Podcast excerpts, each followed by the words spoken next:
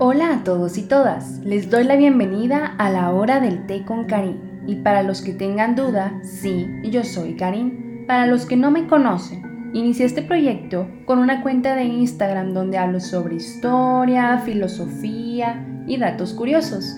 La cuenta se llama History Gossip por si gustan visitarla.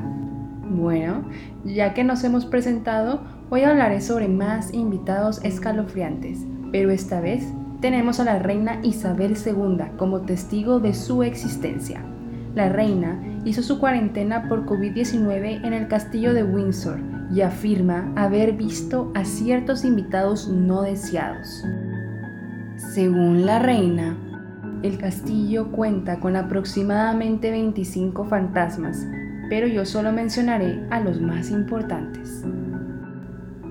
Entre las apariciones de Windsor una de las más destacadas es la de Isabel I, quien fue vista en varias oportunidades. Incluso la reina Isabel II y su hermana Margarita afirman haberla cruzado. La llamada Reina Virgen siempre fue percibida en la biblioteca. Sus pasos se pueden escuchar sobre las tablas del suelo, Hace algunos años, el especialista en fenómenos paranormales Steve Wesson dijo que recorrió el sótano del castillo y que divisó una figura que era la viva imagen de la reina Isabel I. Pueden encontrar la foto en internet. Pero eso no es todo.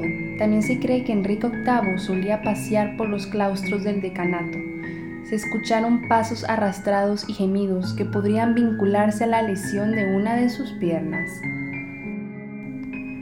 También se dice que el espíritu del rey Jorge III, quien reinó casi 60 años, sobrevuela Windsor. Varios testigos confesaron haberlo encontrado, y la BBC publicó que se le ve mirando con nostalgia desde la ventana de la habitación donde solía estar detenido, debajo de la biblioteca. Allí estuvo confinado durante varios periodos de demencia. Y por último, tenemos al fantasma en el jardín. Uno de los espíritus que más gente asegura haber visto es el de Erne el cazador, cabalgando por los jardines del castillo. Según la leyenda, Erne perdió el favor del rey y decidió ahorcarse en un roble que todavía permanece. La leyenda cuenta, además, que siempre que se aparece lo hace cabalgando un gran caballo negro y con la compañía de perros fantasma. Bueno, eso es todo por hoy.